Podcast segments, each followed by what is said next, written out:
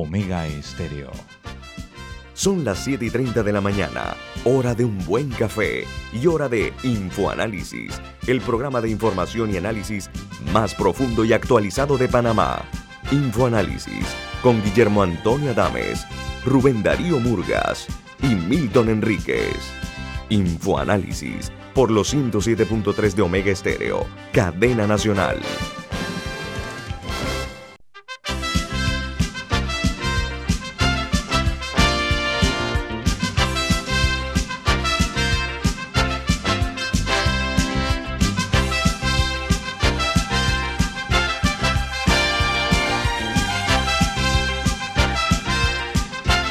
Muy buen día, bienvenidos. Esto es Info Análisis, un programa para la gente inteligente. Hoy es 7 de diciembre del año 2021. Mañana es un gran día. Mañana es el día para celebrar con las madres, con las que nos trajeron al mundo, a que nos cuidaron durante meses en su vientre. Una felicitación a las madres eh, y a los hijos que tienen ese privilegio de tener madre y para los que no tenemos esa suerte, eh, un recuerdo eterno. Bueno, vamos a entrar en materia. ¿Quién presenta Infoanálisis, Don Milton? Así es, Café Lavazza, un café italiano espectacular que te recuerda que tiene la oferta de Carmencita, una cafetera tipo moca, diseño exclusivo, color negro, no se verá de nuevo. Carmencita con café y dos tazas de Lavazza por 60 balboas. Puedes llamar a www.lavazzapanamá.com y hacer tu pedido para esta fiesta. Café Lavazza, un café para gente inteligente y con buen gusto, presenta Infoanálisis. Gracias, Milton. Bueno, recuerden, este programa se ve en vivo, en directo, por Facebook Live, también en el canal 856, canal de Tigo. Ahí también nos pueden sintonizar de igual manera, pueden eh, en, la, en la app de Omega Stereo, que está disponible para Play Store y App Store, ahí pueden escucharlo en sus teléfonos móviles o celulares, en sus tabletas, en la página web de Omega Stereo, omegastereo.com, y el programa queda grabado en video en YouTube. Así que puede ver el programa de hoy, el de ayer, el de hace un mes, de hace un año, todos están en YouTube. Vamos a entrar en materia con las noticias que hacen primera plana en los diarios más importantes del mundo. En los Estados Unidos, se anuncia que la ciudad de Nueva York impone la vacunación al sector privado como una medida pionera en los Estados Unidos. Dice que la capital financiera de la nación norteña eh, impondrá la vacuna eh, a los trabajadores del sector privado y a finales de diciembre se pondrá en marcha esto. Es la primera medida de este tipo que se toma en el país donde ya se han detectado los primeros casos de la variante Omicron del coronavirus. Y eh, la otra nota que está ahí mismo paralela es que los Estados Unidos le ha mandado el mensaje a Beijing de que van a obstaculizar los Juegos Olímpicos a celebrarse en, en ese país, en China. Pero China contesta y China dice que critica el posible boicot a los Juegos Olímpicos de invierno y amenazó ayer con tomar contramedidas si los Estados Unidos sigue con el boicot diplomático la noticia principal en Argentina es que tras la detección del primer caso de la variante Omicron, el porcentaje de camas en las unidades de cuidados intensivos es del 32.5% a nivel nacional y 39.6% en el Gran Buenos Aires. La nota añade que la, eh, la nota del tema del coronavirus, en cuanto a la situación del mismo, de acuerdo a las autoridades de salud, es que ayer se dieron 2.477 nuevos contagios para un total de 5.340.676 personas que están eh, sufriendo los rigores de este virus. Eh, y ayer murieron 34 en Argentina para un total de 116.380, 680 fallecidos en Argentina. Mientras en Austria muere el famoso antivacunas que por mucho tiempo, antivacunas de COVID, que por mucho tiempo eh, buscaba curarse con dióxido de, eh, de cloro en su domicilio. Bueno, a los dos días murió. Los seguidores dicen que este hombre fue envenenado, cosa que es negada por las autoridades. Y en México, la Secretaría de Salud anuncia el arranque de la aplicación de la tercera dosis eh, anti COVID-19 para los mayores de 60 años en la capital, en la Ciudad de México, a partir del día de hoy. Bueno, México ya llega a un total de 295.312 muertos por coronavirus. En Perú, un emisario del presidente Pedro Castillo ofreció primicias a un medio para evitar la difusión de un reportaje en el programa que se llama Cuarto Poder. Además, le ofreció conseguir entrevistas exclusivas con el presidente. Esto ha sido un escándalo de grandes proporciones porque esta oferta, por supuesto que raya totalmente contra la ética. Eh, mientras en Guatemala el gobierno de Estados Unidos pudiera, eh, publica, una estrategia contra la corrupción e incluye a Guatemala con eh, capacitaciones al Ministerio Público. En Washington, el presidente Yamateli, que estaba en ese país, en esa ciudad, pero no invitado a la cumbre que está haciendo Joe Biden, no fue invitado, es el único que no fue invitado, el presidente Yamatei, dijo, dijo lo siguiente, una declaración que le dio a los medios de comunicación, dice, Guatemala seguirá siendo aliado y amigo de Estados Unidos, aún a pesar de este gobierno, hablando del gobierno de Joe Biden, eh, en cuanto al tema de la cumbre por la democracia de Biden, que fue excluido, no fue eh, participado.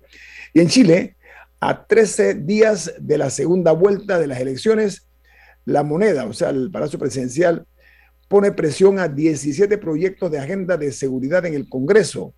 La idea es emplazar a la oposición y al candidato Gabriel Boric. Dice que el gobierno dejó pendiente la vigencia de la ley de indulto que estaba pidiendo el oficialismo en Chile. Los periódicos de Estados Unidos, sus principales noticias y el medios son las siguientes. El New York Times titula, los primeros informes de Omicron sugieren que la variante se mueve rápidamente, pero es menos grave. Dice que los científicos advirtieron que se necesitan más estudios antes de que los expertos puedan decir mucho más al respecto con confianza. El diario The Washington Post, su principal noticia en la primera plana es la cumbre de Joe Biden sobre democracia, incluye naciones que difícilmente podrán o parecen calificar para la misma. El jueves el presidente estadounidense convocará una cumbre de la democracia de dos días como una manifestación contra el autoritarismo. Y el diario The Wall Street Journal, su principal titular, señala acciones y aumento del petróleo con la esperanza de una variante de la COVID mucho más suave. La nota dice que el Dow Jones subió más de 600 puntos cuando los inversores evaluaron los primeros indicadores de que Omicron podría estar causando una enfermedad más leve de lo que se temía. Eso es la, noticia principal del diario The Wall Street Journal. Eh, mientras en Venezuela, eh, la principal nota dice que el chavismo y la oposición venezolana dan la batalla en el feudo de la familia Chávez, del expresidente Hugo Chávez. La nota añade que el oficialismo puso a un peso pesado en Bariñas que va a dificultar la inscripción de los antichavistas. Esas son las noticias de primera plana de los diarios más importantes del mundo. No sé si Camilo Milton tiene algo para entrar con el invitado nuestro. No, ninguna. Muy bien. Hoy tenemos el gusto de eh, tener aquí con nosotros a el doctor José Abel Almengor. Él ha ocupado cargos importantes, eh, es doctor en Derecho, eh, tiene dentro de su extenso currículo fue fiscal de drogas y magistrado de la Sala Penal de la Corte Suprema de Justicia. Eh, a propósito, aprovecho porque el doctor Almengor ayer tuvo la cortesía de enviarme un libro. Este libro es el nuevo escrito que se llama Drogas el profundo mundo de las adicciones. Vamos a hablar precisamente sobre ese tema con este ex fiscal de drogas y ex eh, miembro de la Corte Suprema de Justicia. Doctor Almengor, bienvenido a Infoanálisis. ¿Cómo está? Muy buenos días, Guillermo Antonio, eh, Camila, Milton definitiva, siempre es un placer poder compartir con ustedes y de igual manera reitero un feliz Día de las Madres el día de mañana a mi mamá que ya está bastante mayor y siempre los escucha y a mi esposa que, realmente pues eh, también ha tenido un trabajo fundamental con nuestra bella hija que ya está creciendo y eh, realmente exhorto por este medio a todas las personas a que se vacunen.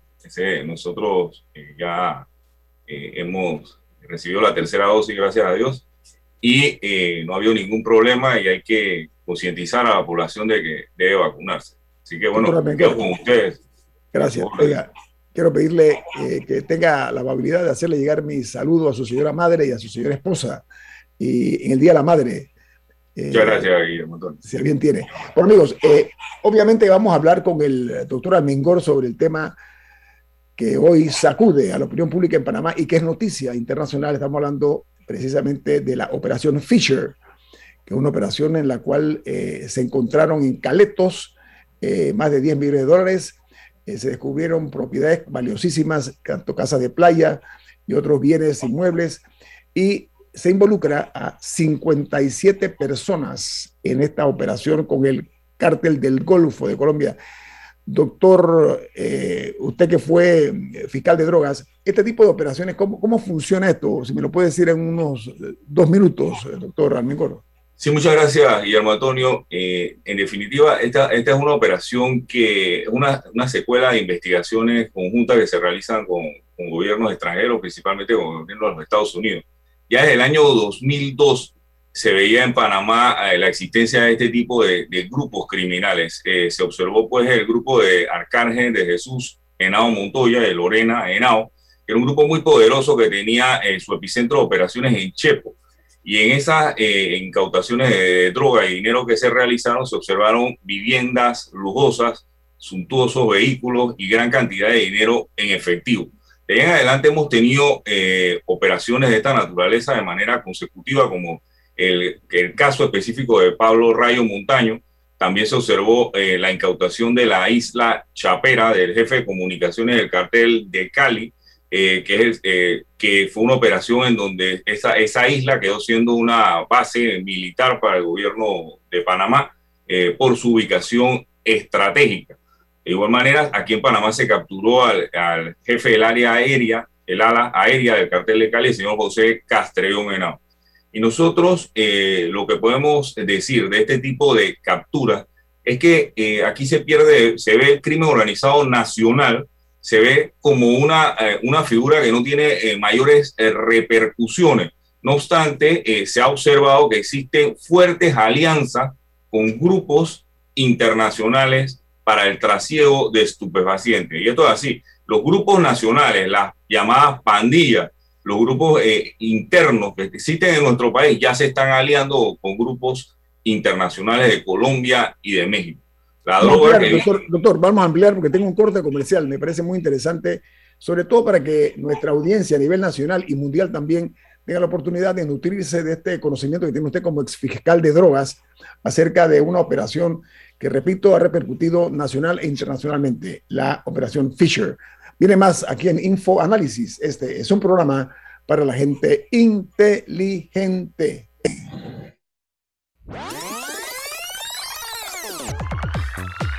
Omega Stereo tiene una nueva app. Descárgala en Play Store y App Store totalmente gratis. Escucha Omega Stereo las 24 horas donde estés con nuestra nueva app.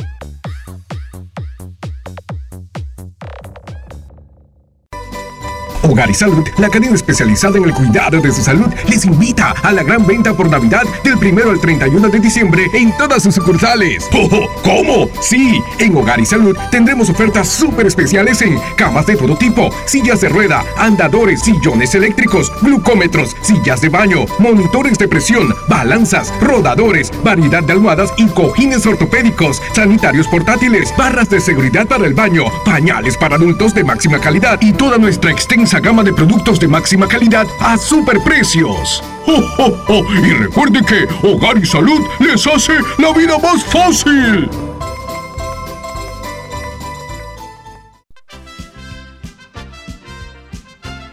La gente inteligente escucha InfoAnálisis.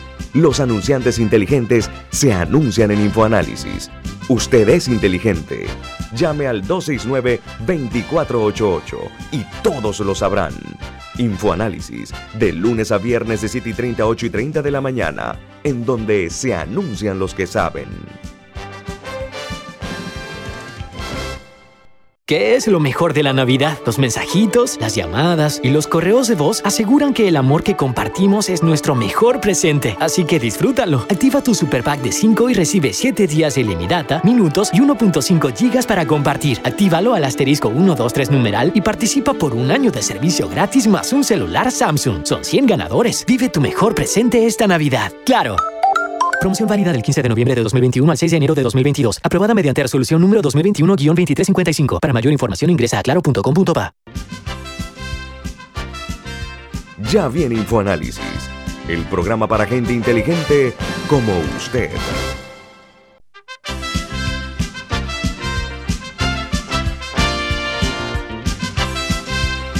Don Milton, usted tiene un mensaje importante. ¿De qué se trata? Así es, en Banco Aliado te acompañamos en tu crecimiento financiero. Ahorra con tu cuenta Más Plus, mejorando el rendimiento de tus depósitos. Banco Aliado, tu aliado en todo momento.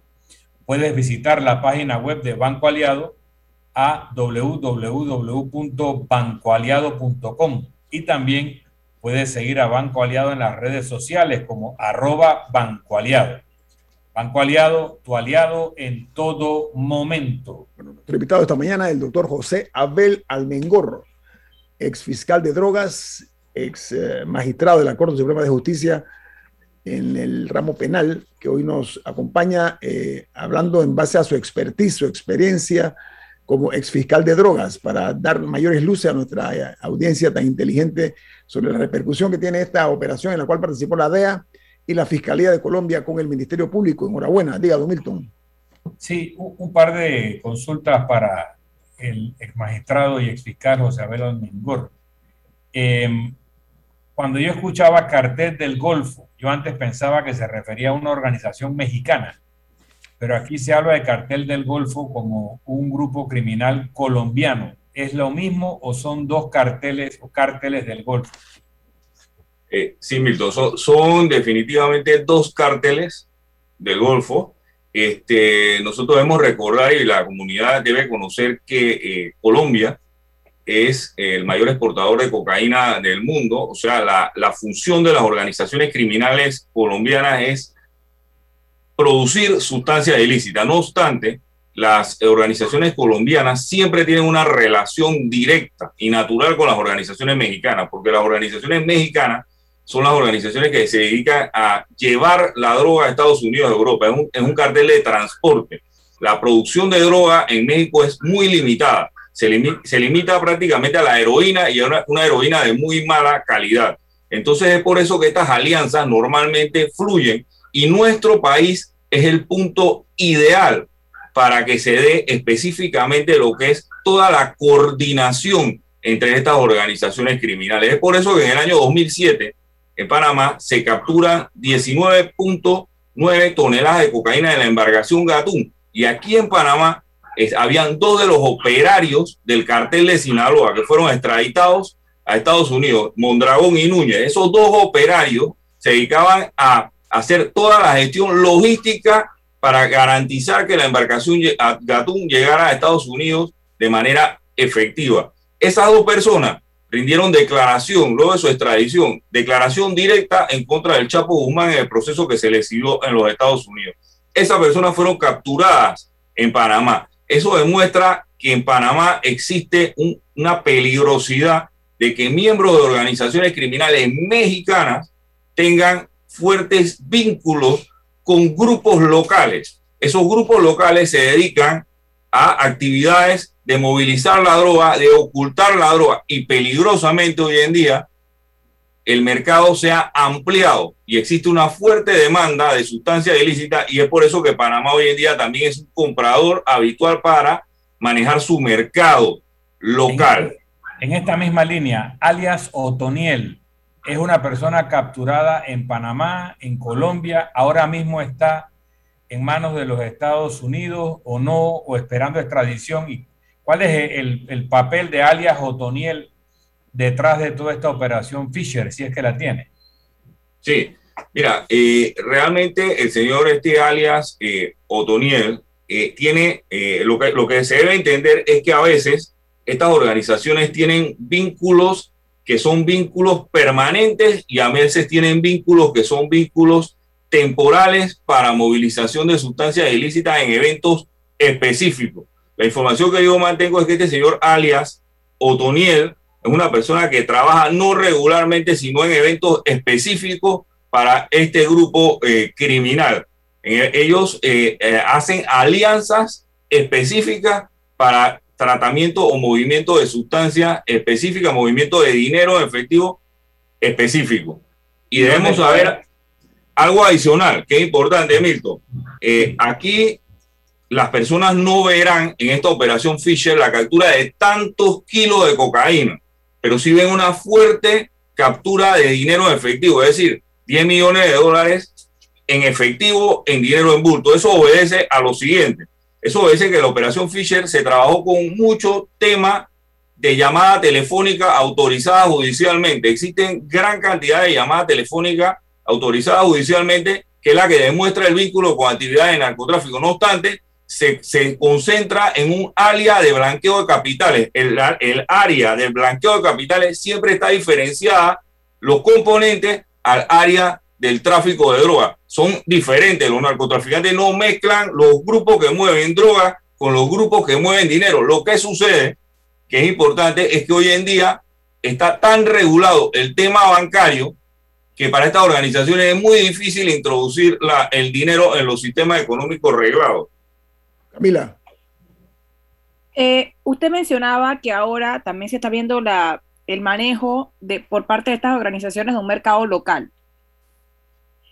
Y si bien es importante vigilar y contrarrestar el tráfico de drogas internacional, ¿cómo se maneja eso a lo, interno? ¿Sabe si se ha visto algún incremento en el consumo a nivel local o en áreas específicas? O sea, ¿cómo se maneja el tema de, la compra, o sea, no, no, del tráfico hacia afuera, sino la droga que se queda en Panamá? ¿Se ha hecho algún estudio por parte de, fiscales o exfiscales sobre cómo ha ido cambiando ese mercado con los años? Sí, el microtráfico, que es el concepto que, que, se utiliza, Camila, el microtráfico es una, hoy en día es una preocupación enorme para las para las entidades encargadas de la persecución del crimen, porque el microtráfico es el combustible de las pandillas. La pandilla a nivel, eh, a nivel de, de dentro de Panamá tiene varios componentes que son una réplica del crimen organizado transnacional.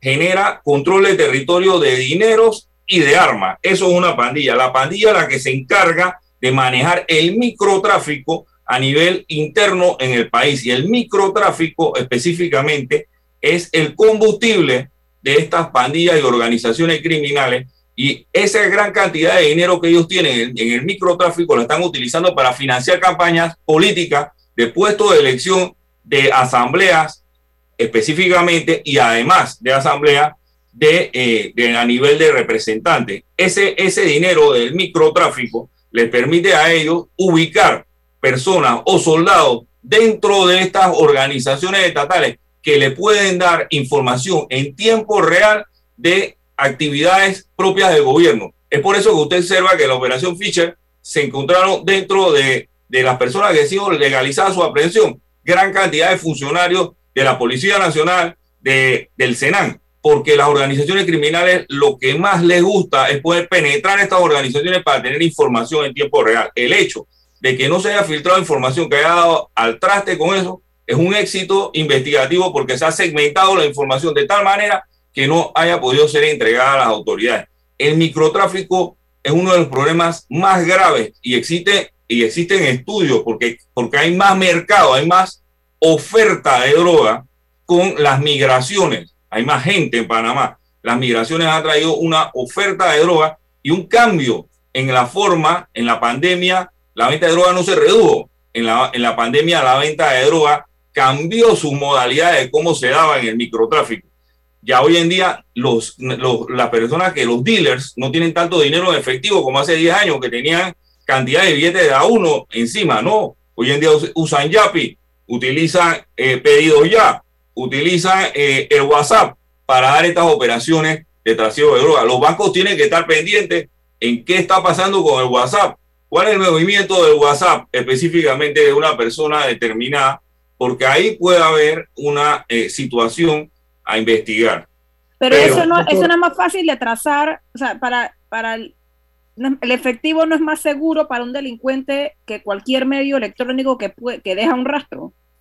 No, evidentemente que, que, el efectivo es más seguro, pero en tiempos de pandemia, en donde le había una restricción de la movilidad, ah. Ellos fueron cambiando su, opera, su, su, actividad operacional hacia esas áreas. Sí, ahora, mi pregunta era un poco más a el, no, no el dealer, sino el consumidor de esa droga.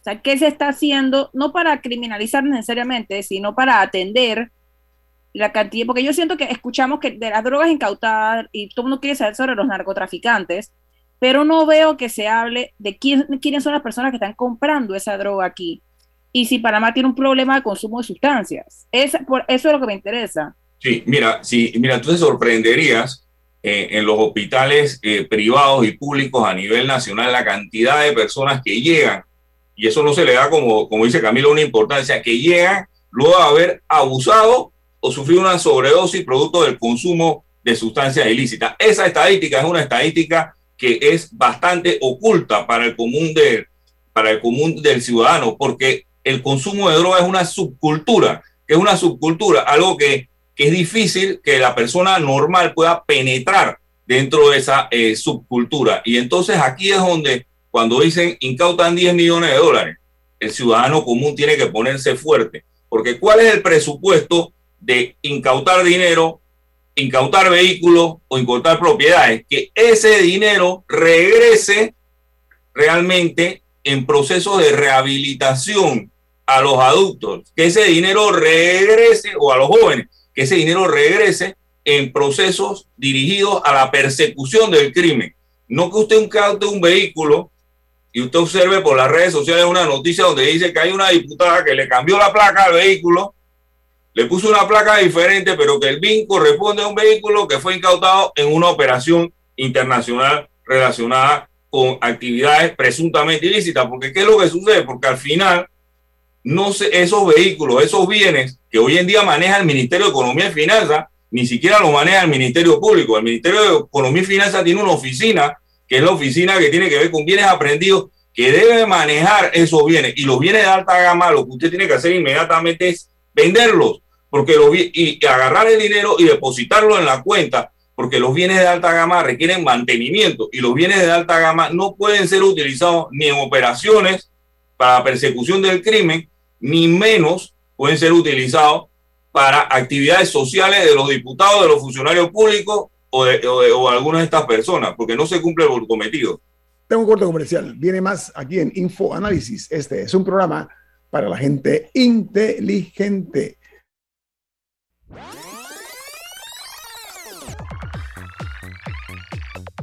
Omega Stereo tiene una nueva app. Descárgala en Play Store y App Store totalmente gratis. Escucha Omega Stereo las 24 horas donde estés con nuestra aplicación 100% renovada.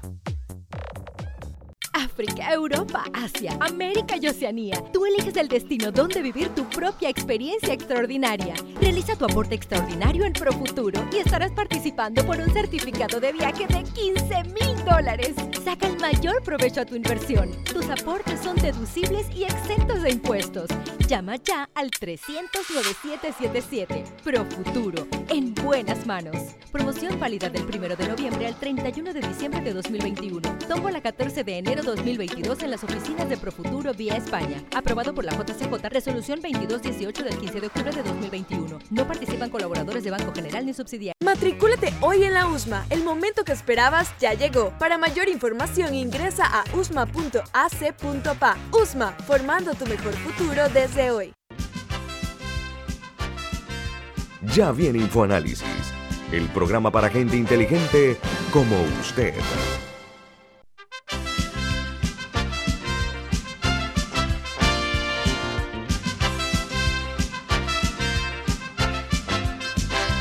Amigos, eh, don Milton Enrique tiene para usted un mensaje, importante. A ver, don Milton. Así es. Y es un mensaje de el Grand Tour, el Grand Tour de Celebrity Cruises. Este es el momento. Reserva hoy tu crucero de Celebrity Cruises con 50% de descuento en la tarifa del segundo pasajero. Bebidas, wifi y propinas están incluidas en tu viaje. Haz tu reserva de la línea Celebrity Cruises en tu agencia de viajes o en grandtours.com.pa. Celebrity Cruises tiene itinerarios al Caribe, Alaska, Europa, Asia y más.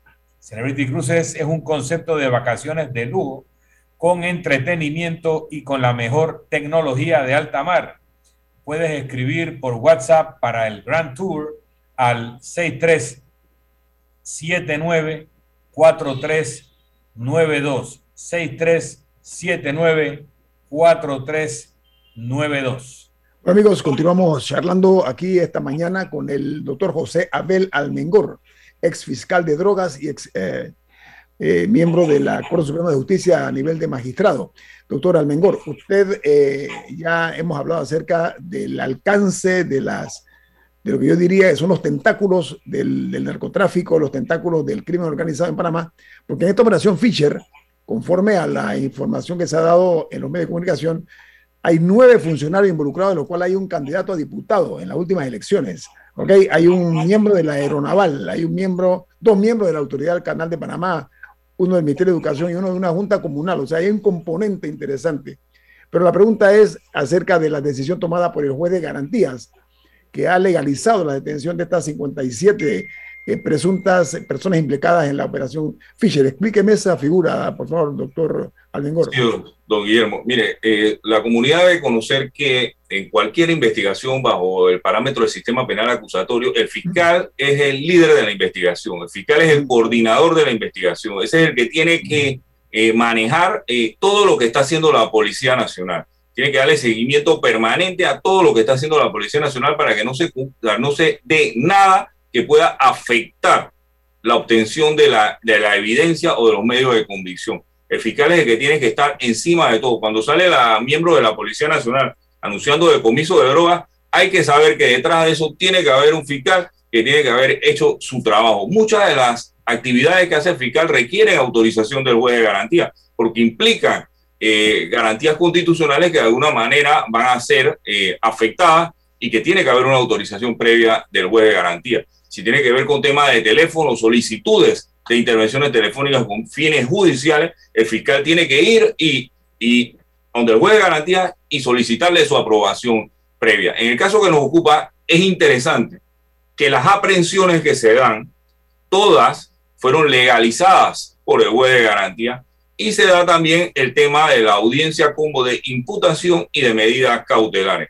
Esto nos indica que hay la adecuada coordinación entre el Ministerio Público, la policía y el órgano judicial. Si no se da esa adecuada coordinación, se puede generar temas en donde al final el órgano judicial termina declarando no comprobada la legalidad de la aprehensión o de la imputación o de las medidas cautelares que se le tengan que interponer a X o Y personas, haciéndosele un daño horrible a la justicia porque se manda un mensaje, primero de descoordinación, segundo de corrupción y tercero de que evidentemente eh, el fiscal no tenía por lo menos el 95% que tiene que tener todo fiscal cuando lleva un caso ante un juez. Tiene que tener un 95% de certeza de que lo que él tiene ahí, de que los elementos de condición que él tiene ahí son suficientes para mantener, mantener ese caso firme y vigente. Nosotros vemos normalmente eh, que hay otro tema para agregar. El día de ayer se anunció que se dio de baja a un comisionado de la Policía Nacional a través de las redes sociales. Nosotros tenemos que conocer por qué este señor se dio de baja, cuáles fueron las causas. Este es un alto cargo a nivel de la Policía Nacional y que efectivamente la comunidad tiene que conocer cuáles fueron las causas por las cuales este señor se dio de baja. Y no solo darlo de baja, si este señor cometió un delito hay que detenerlo, hay que dar un mensaje contundente y fuerte de que la penetración del crimen organizado en las entidades estatales, específicamente en la política, tú lo has dicho, en la política, mira la cantidad de justiciamiento que ha habido en Panamá. Mira, cuando usted va a, correr para un puesto político, Milton ha sido legislador y sabe esto, y usted va a enfrentarse a un individuo que es un Hulk lleno de esteroides, porque este señor ha consumido anabólicos y esteroides, tiene plata en narcotráfico. El día, el día que hay que, que específicamente hacer toda la operatividad, el señor anda repartiendo plata por, todo, por todos los lados y no hay manera de que el Tribunal Electoral controle esto. Esto hay que hacer una purga en la Policía Nacional. Aquí lo dijo Ricardo Román, hay que hacer una purga allá adentro y ubicar a todas las personas que están vinculadas a este tipo de actividades. El reclutamiento. Usted tiene que ver al momento del reclutamiento a quién está relacionado la persona que usted está reclutando. ¿Por qué? Porque hoy en día los policías no entran con 300 dólares. Ya un cabo raso gana más de 800 dólares. Aquí hay cabos, primero, que ganan tanto como un abogado recién graduado. Entonces, ¿por qué le vamos a dar un servicio mediocre al pueblo? yo quería aprovechar eh, para un comentario y una, pregunta. Em, la información que yo recibía eh, hace unos años es que cuando un policía cometía algún acto probablemente delictivo o una falta muy grave, el castigo era asignarlo a custodiar centros penitenciarios. O sea, cuando escuchamos que un comisionado ha sido separado del cargo, eh, tiene que haber una implicación de una conducta muy grave. Y si esto se da en el contexto de una operación como Fisher, uno tiene que suponer que puede haber alguna relación y como dice el licenciado Almengor, no basta con una destitución. Si hay una causa tan grave como para separar del cargo, destituir un comisionado, detrás tiene que haber una causa criminal probablemente. Entonces hay, que explicarlo. Yo recuerdo eh, e-, ese tipo de, de argumentos y me preocupaba mucho que policías con tendencias delincuenciales se pusieran a cuidar a delincuentes, porque lo natural es que ese policía que ya probablemente había abusado de su fuerza o cometido un delito de otra naturaleza, pues va a quedar trabajando para las bandas o los cárteles, cárteles con quienes va a entrar en contacto casi que inmediato. Recuerdo en la polémica que se dio cuando era ministro de Seguridad José Raúl Mulino, y quiso establecer un régimen disciplinario fuera de la Policía Nacional, como es lo que debe ser, y hubo una rebelión de la policía que llevó a su renuncia, la cual luego eh, eh, desistió de hacer, pero porque los policías dijeron una frase públicamente, policía juzga a policía. Entonces, ese encapsulamiento de la policía dentro de un régimen interno disciplinario que la forma de castigo que ellos encuentran es mandarlo a cuidar las cárceles, genera la penetración fácil del crimen organizado.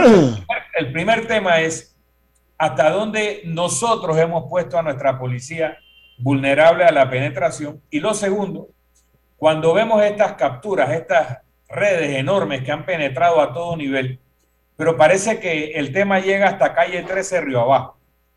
Eh, eh, los grandes capos no viven en Río Abajo. Los grandes capos viven en las barriadas más opulentas de la ciudad.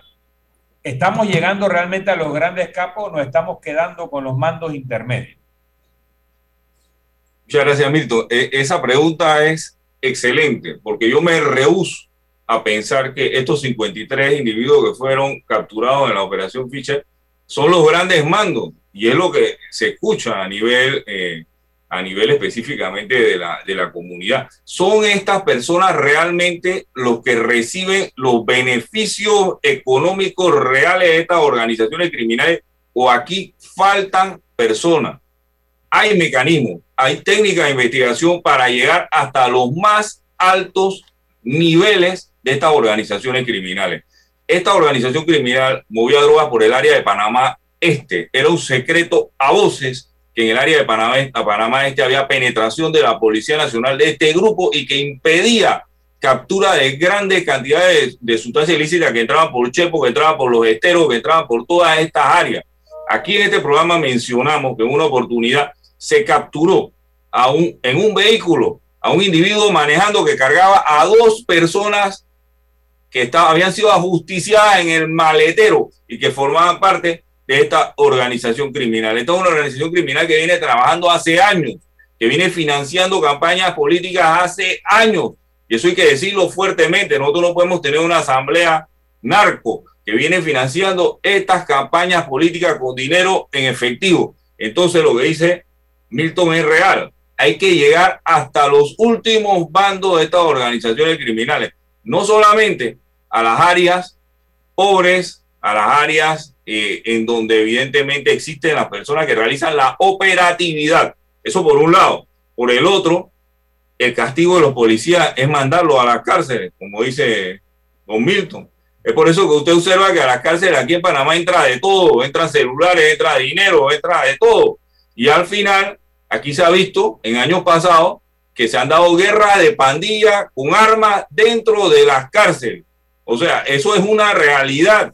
¿Cómo entran esas armas a las cárceles? ¿Por qué Panamá no ha podido tener un sistema efectivo de bloqueo de celulares en todas las cárceles? Aquí, cada año, año tras año, venimos hablando que no hay bloqueo de señales en las cárceles. Se dice que en efecto se cometen actividades criminales desde las cárceles. Es un tema eh, complicado, es un tema que, que requiere de muchos recursos, Milton, porque a veces no se quiere invertir recursos en seguridad. Los ministros están con las manos atadas, piden recursos para seguridad y se ve como un gasto, no como una inversión. Hay que invertir en seguridad, hay que arreglar la, la cerca perimetral de esas cárceles esas cercas perimetrales a veces están, están dañadas, está, hay que darle un mantenimiento permanente a esas cárceles, a, esa, a esas cercas. Pero aparte de eso, cuando tú tienes un complejo como La Joya, La Joya, La Joyita, La Gran Joya, que es una finca enorme, que ha sido progresivamente invadida, y cuando tú ves que las casas de invasión cada vez están más cerca de la cerca, te das cuenta que la posibilidad no solo de tirar cosas por arriba de la cerca, la posibilidad de que haya túneles, como hizo el famoso Chapo Guzmán, cada vez son mayores, pero cuando tú tratas de desalojar eso, incluso con soluciones de vivienda, eh, hay una resistencia estructural dentro del propio gobierno, a mí me tocó vivirla, de hacer operativos de evacuación de esas viviendas ilegales ocupadas, eh, ocupando terrenos públicos, incluso te repito, con propuestas de mover a las personas a barriadas sociales, etcétera, no hubo manera. ¿Por qué? Por la penetración del sistema. Bueno, continuamos hablando con el eh, ex fiscal de drogas y ex magistrado José Abel Almengor. Yo le voy a preguntar al regreso acerca de las adicciones, doctor Almengor, para que se prepare bien, ¿sí? Muchas gracias. Además, aquí en Info Análisis, este es un programa para la gente inteligente. Omega Stereo tiene una nueva app. Descárgala en Play Store y App Store totalmente gratis. Escucha Omega Stereo las 24 horas donde estés con nuestra aplicación totalmente nueva. Inundado de papeles en su oficina. Gasta mucho tiempo buscando documentos y archivos. En Solutexa digitalizamos los documentos de su empresa y le proporcionamos un software poderoso y fácil de usar para que pueda organizar y encontrar esos documentos escaneados. Llámenos al 209-4997 para un demo sin compromiso. Solutexa, expertos en digitalización y gestión documental.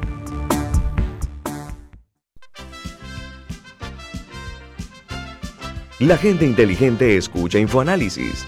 Los anunciantes inteligentes se anuncian en InfoAnálisis. Usted es inteligente. Llame al 269-2488 y todos lo sabrán. Infoanálisis, de lunes a viernes de 7 y 30, 8 y 30 de la mañana, en donde se anuncian los que saben.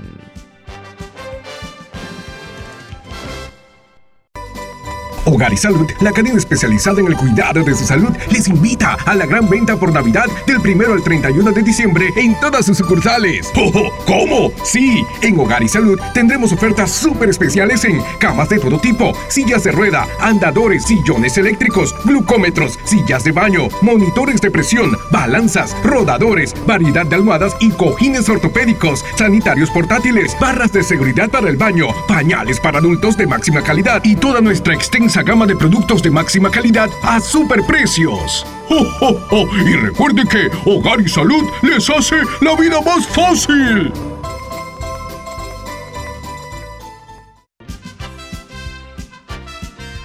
Ya viene InfoAnálisis, el programa para gente inteligente como usted.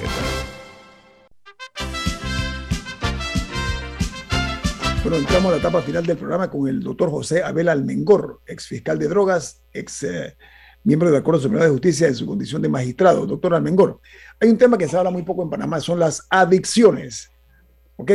El tema de la marihuana, la cocaína, la anfetamina, etcétera. Pero los Estados Unidos de América el mayor peligro ahora mismo está en los opiáceos. Usted ha visto los diarios estadounidenses, la preocupación que hay por este tipo de, eh, cáncer que está carcomiendo a parte de la sociedad de los Estados Unidos, incluyendo muchos jóvenes. En Panamá, el, en cuanto a los fármacos, ¿qué manejo hay en ese sentido y el impacto que eso tiene en las adicciones de las personas que los consumen? Muchas gracias, Guillermo. Mira, eh, la, gente confunde las adicciones eh, o las circunscribe a las drogas ilícitas. Eso no es así. Las adicciones, las adicciones eh, tienen un espectro mucho más amplio que va hacia las drogas lícitas y las drogas controladas. La droga, yo te puedo decir que una sustancia lícita que es extremadamente adictiva es el azúcar. En Panamá existe una fuerte adicción al azúcar, porque el azúcar, tomar bebidas azucaradas, te generan un aumento en la, en la sangre, en la concentración de azúcar de tal magnitud que los científicos han logrado eh, equiparar el cerebro de un consumidor de azúcar con el cerebro de un consumidor de cocaína. Se manifiesta dentro de los, eh, dentro de los neurotransmisores del cerebro la misma impresión, que es un árbol de Navidad prendido a la mayor contundencia que se puede, con la mayor cantidad de foquitos. Esa es la, emoción que recibe una persona que consume una bebida azucarada con 33% de, de azúcar, que es lo que puede tener una bebida, esto, una, una bebida azucarada.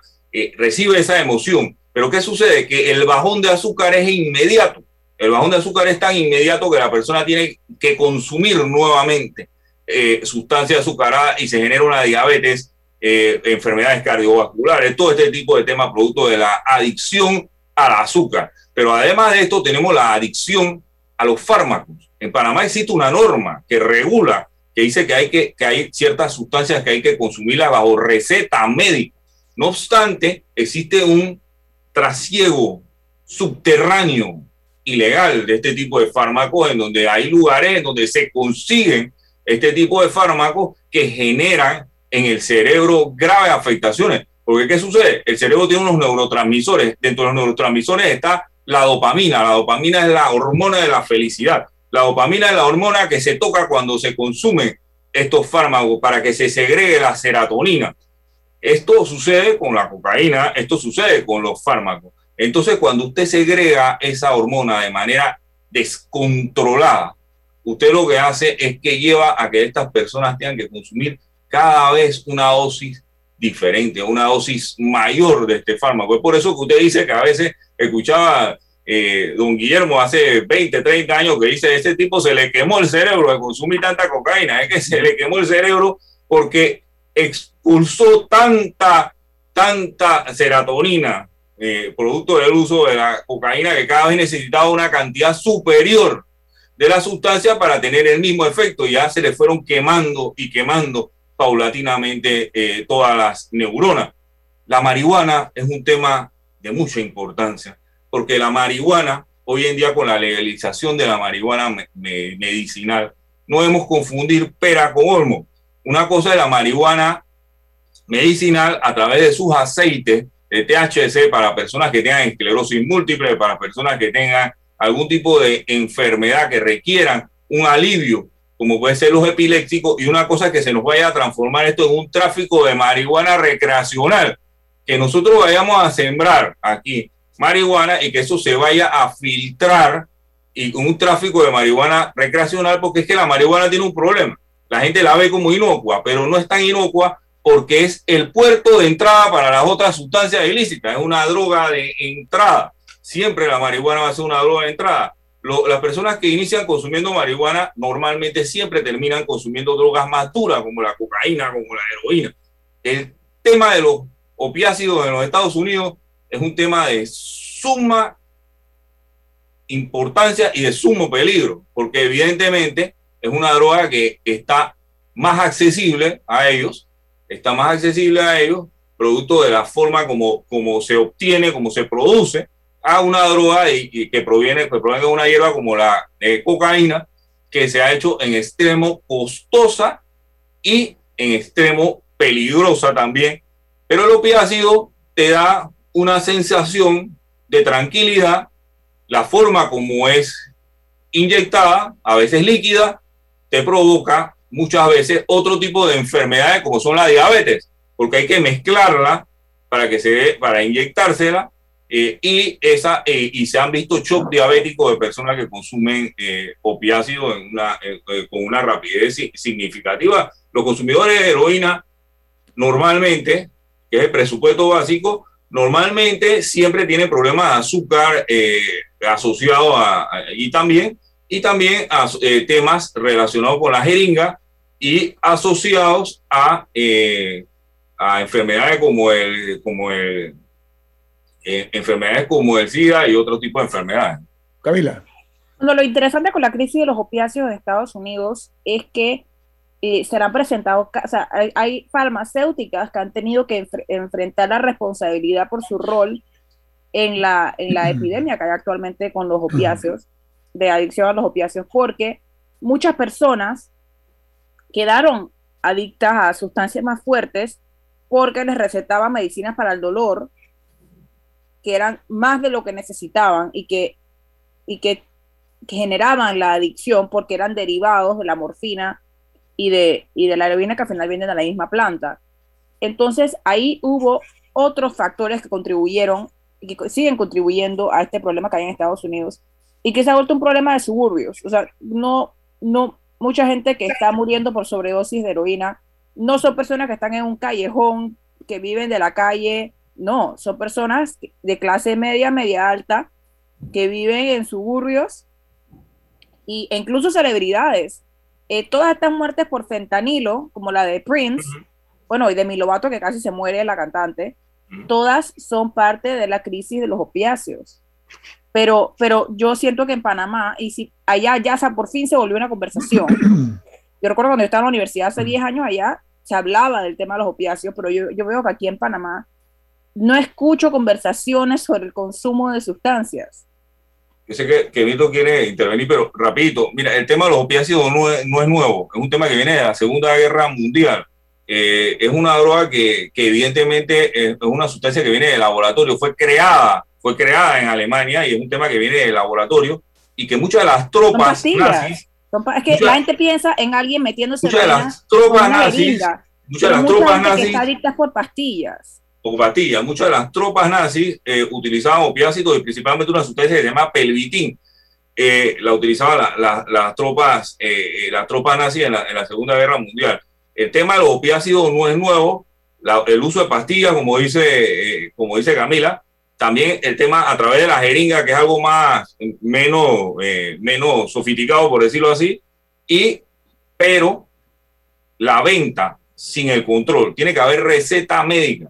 La receta médica tiene que estar eh, debidamente especificada qué es lo que se puede o qué es lo que no se puede eh, consumir. Aquí en Panamá, hace unos años se, se, capturó una señora con una cantidad enorme de morfina que decía que era para la mamá que, que, sufría una, una, enfermedad terminal y que para inyectársela a la mamá. Y se le procesó, se le procesó porque evidentemente eso, cuando esas sustancias usted las tiene en su poder y están afuera de lo que dice la receta, es como si fuera droga ilícita. Si usted tiene una cantidad de morfina y esa morfina no se ajusta a la receta, usted se le procesa como si fuera un, traficante. Sí, yo quería, para redondearse que nos quedan dos minutos, la relación que hay entre este problema de la penetración del crimen organizado y la corrupción pública. O sea, es más vulnerable un Estado cuyos funcionarios cometen periódicamente actos de corrupción, sobornos, contrataciones, lavado de dinero, producto de la corrupción, que un Estado que no padezca de eso. ¿Cómo podemos nosotros enfrentar el flagelo del crimen organizado y la droga si tenemos la penetración que hay a nivel del Estado, incluyendo aquellos que tal vez no trafiquen droga, pero pueden estar lavando dinero producto de corrupción. Dos minutos, doctor Almengor. Gracias, Mito. Es una pregunta interesantísima y realmente ha, llegado al punto. El lavado de dinero, la gente, la gente piensa que existe como una segmentación tan específica de dónde proviene el dinero. La persona que está blanqueando capitales puede tener dinero procedente de la corrupción y dinero del narcotráfico. Puede estar mezclado el dinero porque son temas delincuenciales que en algún momento se tocan y en algún momento existen alianzas estratégicas para la comisión de X o Y delito. Una persona que esté vinculada a la corrupción necesariamente puede tener eh, relación con actividades de tráfico de droga o de crimen organizado y específicamente en la modalidad de blanqueo de capitales. La corrupción en Panamá es un peligro que ha sido eh, puesto, eh, se ha puesto en la llaga ese tema por la Embajada de los Estados Unidos y por el gobierno de los Estados Unidos, que Panamá tiene eh, autoridades que han sido penetradas por actividades de corrupción y que no se han logrado sentencias condenatorias para mostrar sobre temas que en otros países ya existen sentencias condenatorias. Hay que mostrar sentencias condenatorias en materia de blanco de capitales. De esto ha sido el mensaje de la operación Fisher. Enseñemos que estamos persiguiendo el crimen organizado. Si no enseñamos que estamos persiguiendo el crimen organizado, continuaremos en las listas porque el presupuesto para salir de las listas no es cambiar la legislación, es aplicar la legislación en casos específicos. Porque ellos siempre dicen, no solo cambiar, aplicar la aplicación de la ley. Con esa eh, conclusión, vamos nosotros a, agradecerle al doctor José Abel Mengor su participación esta mañana. Sea muy amable usted, ¿ah? No se vayan porque viene Álvaro Alvarado y su programa Sin Rodeos, aquí en Omega Estéreo. Milton, ¿quién despide Infoanálisis? Nos vamos, pero lo hacemos disfrutando una deliciosa taza del café Lavazza, un café italiano espectacular. Café Lavazza, café para gente inteligente y con buen gusto. Despide Infoanálisis. Ha terminado el Infoanálisis de hoy. Lo esperamos mañana, de 7 y 30 a 8 y 30 de la mañana, para compartir la información y el análisis más profundo e ilustrado de Panamá. Infoanálisis con Guillermo Antonio Adames, Rubén Darío Murgas y Milton Enríquez. Infoanálisis por los 107.3 de Omega Estéreo, cadena nacional. Vive el encanto de la Navidad con una cuenta de ahorros. Abre hoy tu cuenta de ahorro navideño en Caja de Ahorros desde 5 balboas semanales y recibe dos semanas gratis al abrirla sin libreta. Consulta los requisitos para mayores y menores de edad en nuestra página web. No te lo gastes todo. Caja de Ahorros, el banco de la familia panameña. Ver términos y condiciones en www.cajadeahorros.com.pa. Limpieza Panamá la solución en servicio de aseo para su oficina. Continuamos adaptándonos a las necesidades de nuestros clientes, ofreciendo también el servicio de suministro y otros agregados para su mayor comodidad.